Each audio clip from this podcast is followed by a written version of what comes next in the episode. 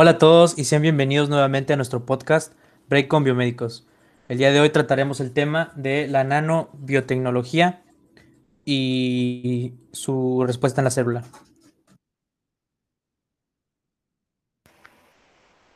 Bueno, creo que al hablar de nanobiología y el emplear este término, el término suena un poco redundante, pues suena, pues, o sea, como ya sabemos, la célula es la unidad viva más pequeña y por lo tanto las moléculas de la célula están organizadas en, distintas escalas nanométricas. Entonces podemos decir que una sola molécula es la unidad, es la última nanoestructura. Es por eso que podemos decir que visualizar el cambio dinámico eh, en las moléculas y estudiar la función de las células en uno de los, es uno de los desafíos de la nanobiología. Y bueno, ahora hablemos de la, microscopía y la espectroscopía de una sola molécula. Y es que esas son algunas de las técnicas utilizadas para estudiar las moléculas individuales. Y bueno, básicamente el objetivo es obtener un conocimiento detallado sobre los procesos bioquímicos que ocurren localmente eh, en el núcleo de la célula y que es un requisito previo para una comprensión integral de la función del genoma. Ah, actualmente la resolución espacial de 2 nanómetros ya fue alcanzada y es mucho mejor que la de los microscopios ópticos convencionales eh, que contamos, contamos actualmente. Y para ampliar y para la comprensión de la biología cromosómica y la función nuclear, es esencial desarrollar técnicas que permitan la medición de la estructura dentro de la célula viva con una resolución espacial de hasta 10 nanómetros. ¿Por qué? Bueno, porque básicamente la combinación de un rango de resolución de pocos nanómetros, el alto poder de penetración, la sensibilidad analítica y la compatibilidad de las muestras permiten la microscopía de rayos X y la microscopía de rayos X de barrios de, de células completas.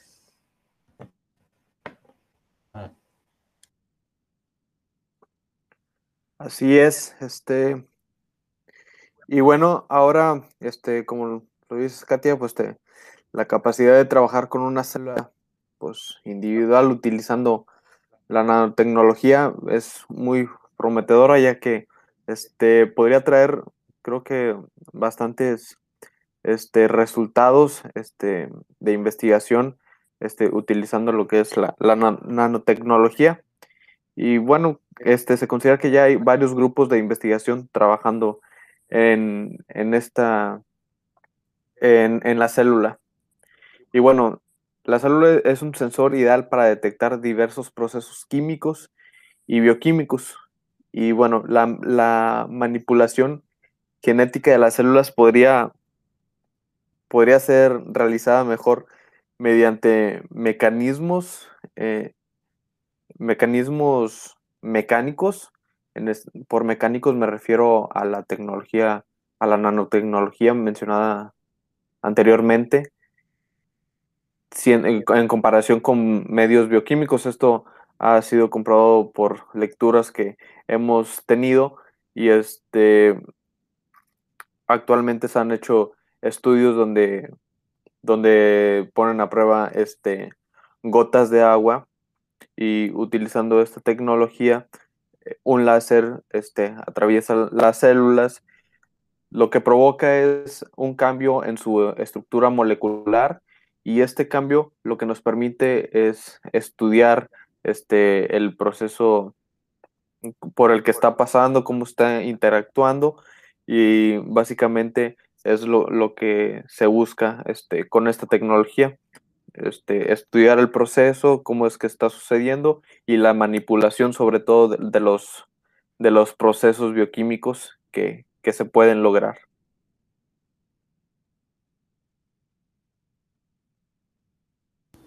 Gracias Daniel. Y como lo dicen mis compañeros, pues sí es bastante útil la investigación de esta nanociencia. Debemos recordar eh, recientemente que las células pues, son la unidad funcional de todo ser vivo o de sistemas vivos. Estas, las células que son cultivadas o transducidas transmiten una variedad de señales químicas y físicas, como proteínas o enzimas específicas a lo largo del ciclo de vida que tienen dentro de órganos y, tejidos específicos. Esto lo hemos visto en nuestro podcast muchas veces con el uso de las nanociencias para la farmacéutica, que pues como tienen estas, estas respuestas celulares, pueden emplearse para información química y química que pueden darnos el, información necesaria en esta área. Pero sin embargo, estas, estas señales que generan los de la nanobiología eh, son débiles y no se detectan fácilmente con cualquier método analítico convencional. Para esto es necesario el uso de métodos de microbiotecnología y nanobiotecnología, que son subespecialidades de la nanobiología. Eh, estas combinaciones de métodos tienen un, rendimiento mucho mejor que las, las usadas eh, en antaño, lo que nos ayuda a resolver problemas que ahora sí son, en lugar de analíticos convencionales, vendrían siendo bioanalíticos que tienen, que tienen a su investigación, como el podcast ha pasado, les mencionábamos la investigación de las nanociencias, aquí puede entrar también ese punto.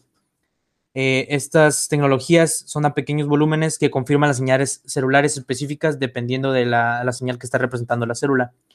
La integración de estas señales celulares eh, nos da un estudio mucho más rápido en, espacio y tiempo, lo que es importante entre diferentes poblaciones celulares dependiendo de las de los modelados de sistemas y la comunicación o interrelación de estas células.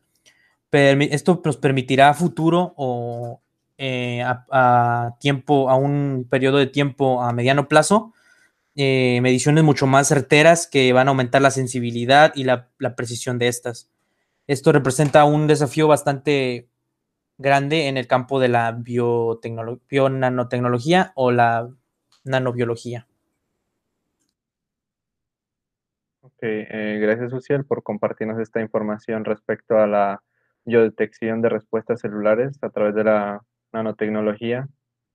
Me gustaría compartir con ustedes em, una aplicación de la nanotecnología que son los nanosensores. Estos se han ido desarrollando y se han codificado genéticamente para monitorear los niveles de, por ejemplo, un tipo de proteína específica dentro y, fuera de la, superficie de las células vivas.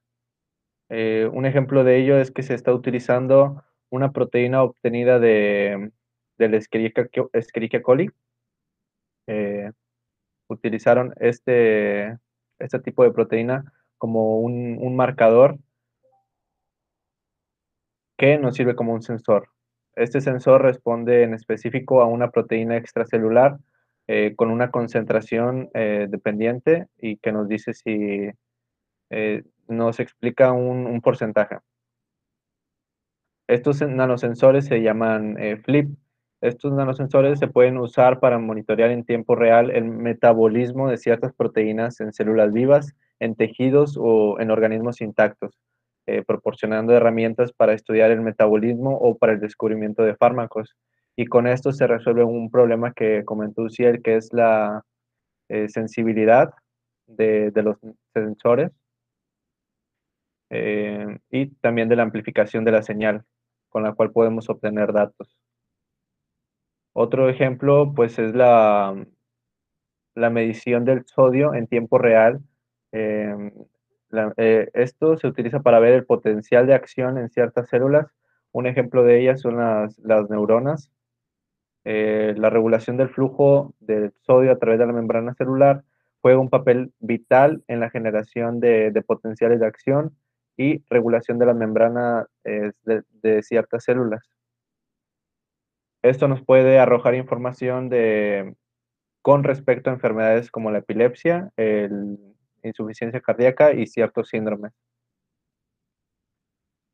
Entonces la aplicación de, la nanotecnología a nivel celular tiene un gran campo de estudio y de aplicación. Claro, Víctor, y como lo mencionabas, no solamente, ya no estamos hablando solamente de usos farmacéuticos, sino que también en el uso para detección de distintas enfermedades, ya que las células, como lo mencionamos, son la unidad principal de todo ser vivo, o sea que todas las células van a tener unas respuestas celulares y mediante estas técnicas vamos a poder detectarlas y así tener información importante y hacer nuestro bioanálisis para poder tener una, un diagnóstico o un tratamiento de alguna enfermedad.